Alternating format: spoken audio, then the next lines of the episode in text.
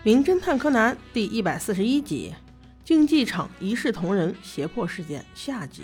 那歹徒在电话里的声音越发嚣张。你们说，我现在到底要杀谁呢？警察，来，你来先说。这把木木警官听的一个机灵。啊，你你你冷静一点，我们也，呃，这样吧，你你说有啥要求？你只要不不杀人，我们都都都都都能配合。歹徒一听，哇塞，这么怂。那好吧，我再给你们一次机会，这回是十亿元，还是放到十八号门？这边木木警官正在拖延时间，而另一边却在指挥其他的同事密切监控，尽量找到所有嫌疑人。谁知电话里却传来这样的声音：“你们想要拖延时间？告诉你，找不到我的。我手上现在可是五万六千人质，让你的同事都撤回去，否则……”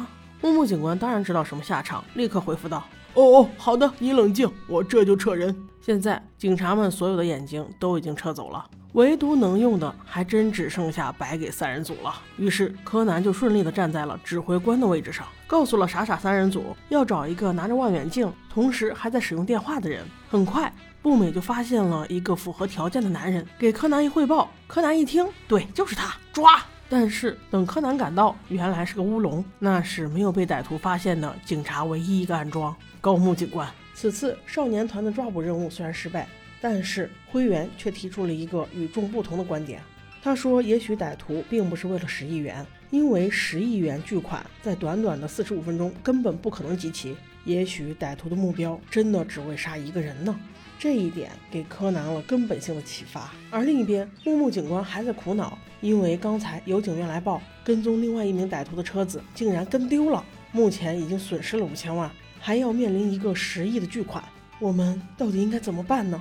此时还好柯南及时赶到，他对木木警官说了自己的想法，同时还提出了一个问题：有没有一种设备，既能够当望远镜看远方，同时还可以兼顾收听和通话的功能？这个问题也是困扰着所有警察的关键点。此时，那位领导回来了。他说：“无论如何，也只能筹到一亿元。”木木警官表示：“目前也只能这样死马当活马医了。而且，歹徒也许就只为了五千万，后面他想射杀一个人呢。钱只是为了转移我们的注意力。”此时，柯南又问：“刚才取钱的那个人是不是没有枪？”木木警官说道：“是呀。”柯南又说：“那前几次有望远镜打电话的人没有枪，也就是说，开枪的肯定就是那个人。”而他身上又没有枪，说明他已经把枪转移给拿望远镜打电话的人。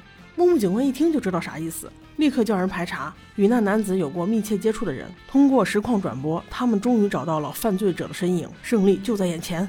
此时离比赛结束还有三十七分钟，但是无论怎么查，都只能看见那个歹徒在视频中一闪而过。一共十几台机器均是这种情况。难道那个歹徒有特异功能，能够感知哪台机器在盯着他？柯南也觉得奇怪，眼看着没几分钟了，还是没有抓到什么端倪。就在此时，突然灵光乍现，能够产生这种现象，唯一的答案就是操控摄影机的人，肯定是他故意每次在拍到自己同伴的时候就一闪而过。那作为实况转播，如果不是针对性的查找，肯定你是看不出来有什么意外的。对，没错，现在目标锁定，歹徒一定就是其中的一位摄影师。但是这一点柯南却没有告诉警察，因为没有时间再出错了。警察们很被动，只能死死盯着那一亿元，看看有没有逮住犯人的机会。而柯南却只身犯险，找到了那位摄影师。柯南站在那人背后，轻松地说：“叔叔，就是你吧？你就是那个既想要五千万，还想要一条人命的人。”紧跟着又把自己的推理整个说了一遍。那位高大的男士放下他的摄影机，转身回来，看见发现自己真相的原来是个小孩子，毫无戒备的轻松说道：“呵呵呵，竟然被你发现了。”柯南心想：等你转过身来，我就一麻醉针把你弄晕。歹徒心想：等我转过身去，我就一枪崩了你。结果就在转身的那一刹那间，二人同时出手，柯南的那根小小的麻醉针。竟然被枪声给挡住了？难道这只是巧合？我还以为这个摄影师练过中国功夫呢。还好这集的反派符合人设，开始喋喋不休的放嘴炮，给了柯南一个喘息的机会。柯南也趁机与他多套了几声近乎，知道他原来是为女朋友报仇而杀人的。电视台因为失误导致了他女友的自杀。说起来，他也不是什么多情郎，目标还是为了那五千万嘛。就在这一言一语之间。终于给柯南等到了机会。